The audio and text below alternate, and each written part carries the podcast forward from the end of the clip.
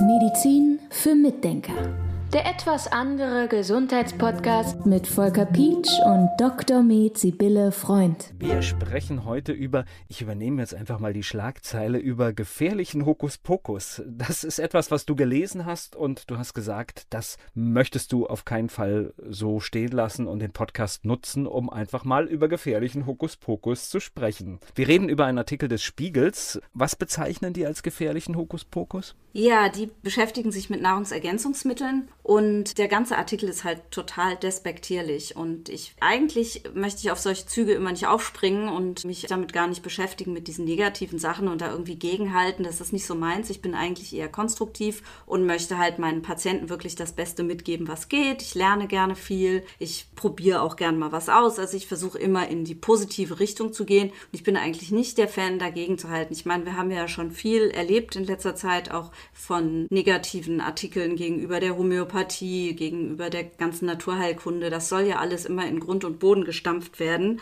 Und ich bin mir auch sicher, dass es da Interessen gibt. Das ist so. Und ich muss da einfach nur mal drüber sprechen, damit wir, ja, damit wir das Thema einfach mal aufzeigen. Weil es gibt immer wieder Leute, die glauben der Presse. Und es sollte man ja eigentlich auch tun können. Ich habe das auch ganz lange getan. Ich habe nur während Covid gemerkt, dass in der Presse Sachen transportiert werden, die dem medizinischen Denken null entsprechen. Ja, also das war vollkommener vollkommene Schwurbelei ist, wenn ich diesen blöden Begriff mal verwenden darf. Und ich bin deshalb sehr kritisch geworden, was die Presse betrifft. Ich war schon früher kritisch. Es gibt die Süddeutsche Zeitung. Da erzähle ich einfach mal jetzt, die fand mein Mann früher ganz gut, weil die haben ja auch Sachen aufgedeckt. Aber ich habe schon immer gesagt, seit Jahren, wenn es um Medizin ging, konnte ich echt immer nur sagen, was schreiben die denn da für ein Quatsch? Das hat überhaupt nicht Hand und Fuß. Und leider, leider, leider glauben viele Leute das, was in den öffentlichen Medien drinnen steht. Was ich ja auch verstehe, weil man sollte denen ja glauben, glauben können, aber es wird unglaublich viel Quatsch produziert und dann auch noch in einer abfälligen, arroganten Weise, ohne irgendwelchen Hintergrund, dass ich darauf nur mal hinweisen möchte. So.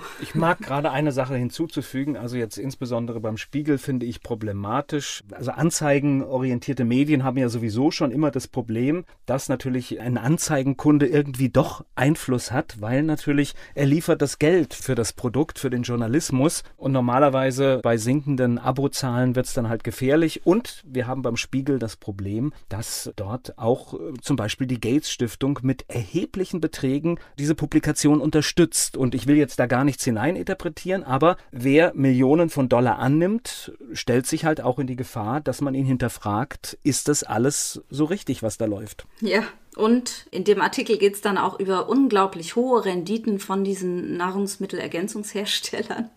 wo ich dann denke, da gibt es einen ganzen Teil darüber, über diese hohen Renditen, die die damit erwirtschaften. Wie böse ist das denn? Und es ist so verrückt. Auf der anderen Seite wird dann immer gesagt, wie toll ist das, dass so viel Rendite erwirtschaftet wird. Ich höre das ja auch immer im Radio, wenn es wieder heißt, dass das und das Unternehmen so tolle Erfolge hat und so gut für die Wirtschaft. Und bei den Nahrungsergänzungsmitteln, nee, nee, nee, nee, hier dürfen wir keine Rendite erwirtschaften. Und ob die wirklich so hoch ist, das sei doch mal dahingestellt. Das erwarte ich eigentlich, das denke ich nicht dass das der Wahrheit entspricht. Ja, also ich glaube, da müsste man jetzt noch Analysten fragen, um da genau reinzuschauen, ja. was, wie, welche Unternehmen bringen. Aber du hast natürlich auch recht, ansonsten ist es ja erstmal etwas Positives. Und mir geht es bei dieser Geschichte, ich bin ja jetzt gar nicht hier der medizinische Fachmann, aber mir geht es bei allem erstmal darum, es ist doch die freie Entscheidung eines Menschen, was er nimmt, was er nutzt und für was er sich entscheidet. Genau, es ist erstens mal die freie Entscheidung des Menschen und zweitens ist es also sowieso des Menschen, was er nimmt. Aber natürlich ist es auch die Entscheidung des Arztes, wie er therapiert. Und wenn ein Journalist ankommt und schreibt,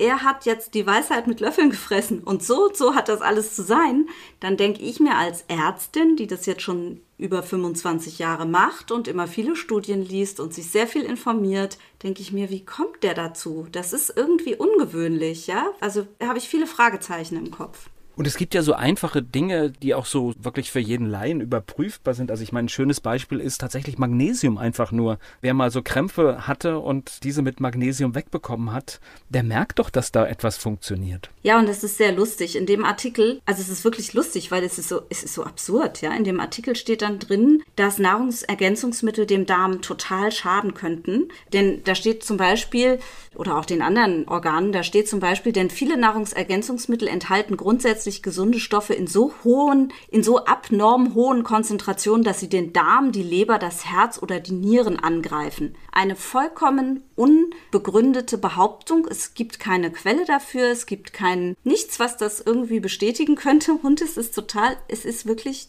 aus der Luft gegriffen. Und dann steht auch irgendwo drin, dass der Darm geschädigt würde durch viel Magnesium. Wahrscheinlich, weil man Durchfall kriegen kann durch Magnesiumcitrat, wenn man zu viel nimmt. Das ist aber nur das Signal des Körpers, hallo, es ist zu viel. Und das ist also wirklich sehr irritierend, was sie hier schreiben. Oder es gibt auch noch eine andere Stelle, da steht dann, Nahrungsergänzungsmittel sind überhaupt nicht geeignet, bei krankhaften Beschwerden eingesetzt zu werden, sagt auch die Apothekerin Evelyn Breitweg-Lehmann vom Bundesamt für Verbraucherschutz und Lebensmittelsicherheit in Berlin. Und dann geht's weiter. Sie unterscheiden sich von Pizza, Äpfeln oder Brot nur dahingehend, dass die Nährstoffe in konzentrierter Form vorliegen. Wenn man sich ausgewogen und abwechslungsreich ernähre, dann stehe dem Körper in der Regel alles zur Verfügung, was er brauche. Und das ist dieselbe Mehr, die wir immer wieder hören in allen möglichen Medien. Auch im Radio habe ich letztens wieder einen Beitrag gehört. Es wird immer wieder behauptet, in den Nahrungsmitteln ist alles drin. Das ist aber nicht der Fall. Und das bestätigt sich bei uns in der Praxis immer daran, dass die Leute eben ganz starke Mangelerscheinungen sehr häufig haben. Und das kann natürlich auch mit einem geschwächten Darm zu tun haben, dass man wenig aufnimmt oder dass man zu viel ausscheidet. Aber es hat mit großer Wahrscheinlichkeit auch mit der Ernährung zu tun. Und wir haben dazu ja auch Studien aus dem Jahr 2000. Eine Studie fällt mir da gerade ein, wo wir sehen, dass allein schon vom Jahr 1985 bis zum Jahr 2002 Nahrungsmittel bis zu 77 Prozent an bestimmten Nährstoffen abgenommen haben. Aber die will man natürlich nicht sehen. Ja, wir wollen ja hier in einer Welt leben, in der alles schön und nett ist. Und dann will man sich das wahrscheinlich nicht angucken. So ist meine Erklärung. Das, was du jetzt da gerade zitiert hast, die Apothekerin, das ist halt auch so ein Klassiker. Es wird eine Stimme nach vorne geschoben. Und das ist ja letztendlich, um es auch immer wieder zu unterstreichen, genau das, was nichts mit Wissenschaft zu tun hat, sondern Wissenschaft ist ja der Austausch von ganz vielen Stimmen und vor allen Dingen auch der wenigen kritischen Stimmen, die es manchmal gibt, weil es geht ja genau darum, diese gegebenenfalls zu widerlegen. Und oft wird es halt nicht gemacht, sondern es wird einfach nur laut drüber gebrüllt. Und ich mag jetzt hier nochmal diese evidenzbasierte Medizin ansprechen, weil da wird immer dieser eine, dieser eine Bereich unterschlagen und das ist nämlich die Erfahrung des Behandlers oder der Behandlerin. Ja, und die müssen wir einfach mit einkalkulieren, diese Erfahrung, dass die dazukommt und dass die wirklich eine Rolle spielt, ja. Genau. Nochmal ganz kurz die eine Stelle, die habe ich hier gefunden. Denn die im Darm siedelnden nützlichen Bakterien sind nicht auf die geballte Ladung von Nahrungsergänzungsmitteln eingestellt und können dadurch verändert werden. Und das ist mir noch aufgefallen. Das wollte ich gerade noch mal nachlegen. Vorhin hatte ich ja ähm, gesprochen über den Darm. Und da möchte ich nur mal darauf hinweisen, dass Antibiotika, Psychopharmaka, Cortison, Säureblocker und so weiter den Darm wirklich schädigen und Nahrungsergänzungsmittel mit Sicherheit nicht. Also nicht in der Form, wie wir die in der Praxis einsetzen. Man muss natürlich die andere Seite noch mal betrachten und das macht das Ganze noch mal richtig kompliziert. Es gibt natürlich auf dem Markt Nahrungsergänzungsmittelverkäufer oder Leute, die sich da einbringen, die Sachen verkaufen, die auch meiner Ansicht nach nicht, ja, ich möchte jetzt hier keine Produkte nennen, aber es gibt sicher Sachen, wo man sagen kann, das macht jetzt keinen Sinn. Ja, also man muss bei den Produkten schon genau hingucken. Es gibt zum Beispiel manchmal Produkte, da ist Magnesiumcarbonat enthalten. Das ist überhaupt nicht aufzunehmen vom Körper, also nicht gut aufzunehmen. Und da muss man schon wirklich drauf achten, was ist drin. Und dann gibt es auch teilweise mal Zusatzstoffe, die findet man tatsächlich auch noch in den Apotheken. Die sind zum Glück nur noch Abverkäufe, aber da ist dann noch Titandioxid drin oder so. Also es ist tatsächlich tatsächlich ein bisschen komplex und es wird sicher auch Zeug verkauft, es werden Sachen verkauft mit irgendwelchen Botschaften, die wirklich gegen dieses Arzneimittelgesetz äh, gehen, also ein Heilungsversprechen enthalten. Das ist sicher nochmal ein Problem, das ist nochmal ein anderes Problem. Aber dass es hier so komplett verteufelt wird, mit Nahrungsergänzungsmitteln zu arbeiten,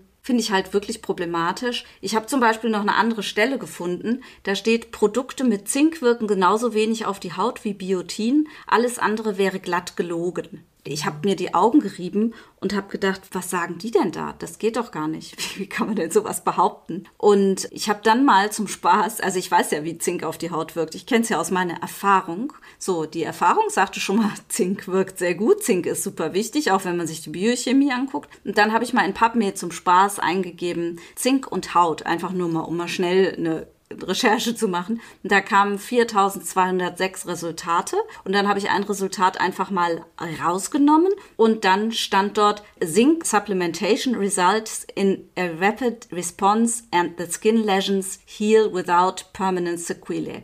Also die Zinksupplementation führt schnell zu einer Antwort und die Haut heilt ohne irgendwelche Rückstände. Also das war jetzt nur spontan mal eine Studie aufgegriffen, ja. Und natürlich hat ein Zink eine große Wirkung auf die Haut. Und dann denke ich mir, wie, wieso kann die sowas schreiben? Das lässt mich wirklich verzweifelt zurück und ich möchte einfach nicht, dass die Menschen durch solche Sachen verunsichert werden. Vielleicht ist das ja auch letztendlich der Grund, warum zum Beispiel die Zeitschrift Der Spiegel seit 1995 mehr als ein Drittel seiner Auflage bisher verloren hat.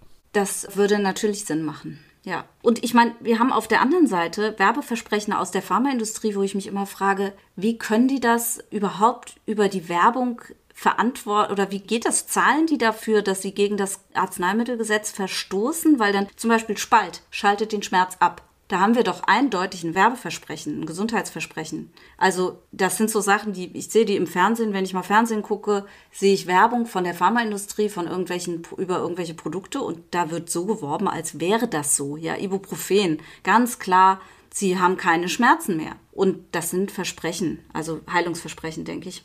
Und andererseits ist es dann ja auch wieder so, dass wir, das hat übrigens auch mal der Spiegel geschrieben, aber ich glaube, dass die Zahlen viel zu niedrig waren. Der hat im Jahr 2000 geschrieben, dass es bis zu 16.000 Medikamententote pro Jahr gäbe. Andererseits habe ich dann bei einer anderen Quelle gefunden, dass man davon ausgeht, dass es 25.000 bis 58.000 Tote jedes Jahr infolge von Medikamenten, Nebenwirkungen geben soll. Das ist natürlich auch immer die Frage, woran sind die Medikamente schuld und woran nicht. Die haben ja in dem Artikel auch geschrieben, also jetzt in dem aktuellen Spiegelartikel, dass manche Leute auch zu Tode gekommen sind, weil sie eben Nahrungsergänzungsmittel eingenommen haben, weil sie an der Kapsel erstickt sind oder so, ja. Also so ein Blödsinn dann auch. Also ich, wer schreibt denn sowas? Entschuldigung, ich wollte nicht so negativ werden, aber. Ich habe übrigens nur mal auch zum Framing, das uns täglich ja. begegnet. Ich habe etwas gelernt in den letzten Tagen, das wusste ich nicht. Und zwar der Begriff Neben Nebenwirkung soll suggerieren, dass etwas nebenbei passiert. In Wirklichkeit gehört es in das Feld der Wirkung. Das ist ja auch mal sehr interessant. Das wusste ich auch nicht. Mhm. Weil wir verkleinern das. Also ja. weißt du, das Medikament ja. hat eine Hauptwirkung und dann gibt es eine Nebenwirkung. Mhm. Aber nein, das Medikament wirkt. Mhm. Und ob das jetzt eine Nebenwirkung oder eine Hauptwirkung ist, ist letztendlich egal. Die Wirkung des Medikamentes ist A, B, C, D. Ja, ja, sehr interessant, sehr interessant. Also ich muss sagen, insgesamt dieses Bashing der Naturheilverfahren ist schon anstrengend, besonders weil es die Menschen halt so verunsichert und wir haben so viele Studien. Wir haben viel Erfahrung, wir haben viele Studien. In dem Artikel geht es auch darum, dass zum Beispiel der Darmaufbau totaler Quatsch wäre. Ich sehe so viele Patienten, denen geht es so viel besser, wenn ich die Therapien mache. Was soll ich denn dann anderes machen als einen Darmaufbau? Ja. Also mich lässt es ein bisschen frustriert zurück. Aber ich bin froh, dass wir den Podcast darüber heute mal machen können, weil ich einfach finde, das muss in die Welt. Wir müssen darüber reden. Und wir müssen uns darüber auch austauschen und einfach überlegen, ist das noch richtiger Journalismus? Also ich will den auch nicht zurückbashen, aber sollte man da mal was sagen? oder, oder soll man das einfach so schweigend über sich ergehen lassen? Ich weiß es nicht so richtig. Ich würde jetzt aber doch gern zu einem positiven Ende kommen, nachdem ich mich ein bisschen aufgeregt habe über die Medien und sagen, dass es tatsächlich Mikronährstoffdefizite gibt und wir damit helfen können, wenn wir Mikronährstoffe einsetzen. Wir können sehr viel behandeln, wir können sehr viel Gutes tun. Patienten geht es sehr oft sehr viel besser, wenn man Mikronährstoffe einsetzt. Und es gibt dafür sogar Therapie Zweige, Therapie, therapeutische Begriffe. Das eine nennt sich orthomolekulare Medizin. Das ist die Therapie mit Mikronährstoffen. Das heißt also, da gibt es eine ganze Therapierichtung. Und das andere ist, wenn Sie einen Therapeuten suchen, können Sie natürlich gerne zu mir kommen. Aber dann können Sie zum Beispiel auch schauen nach einem Therapeuten, der im Sinne der funktionellen Medizin arbeitet. Auch da arbeitet man mit der Biochemie des Körpers, guckt sich an, was da passiert, setzt Mikronährstoffe ein, wenn sie fehlen oder auch in therapeutischer Art und Weise in einer etwas höheren Dosierung unter Umständen. Ansonsten möchte ich zitieren Mark Twain, seien Sie vorsichtig mit Gesundheitsbüchern, Sie könnten an einem Druckfehler sterben. Eine schöne Zeit noch. Medizin für Mitdenker.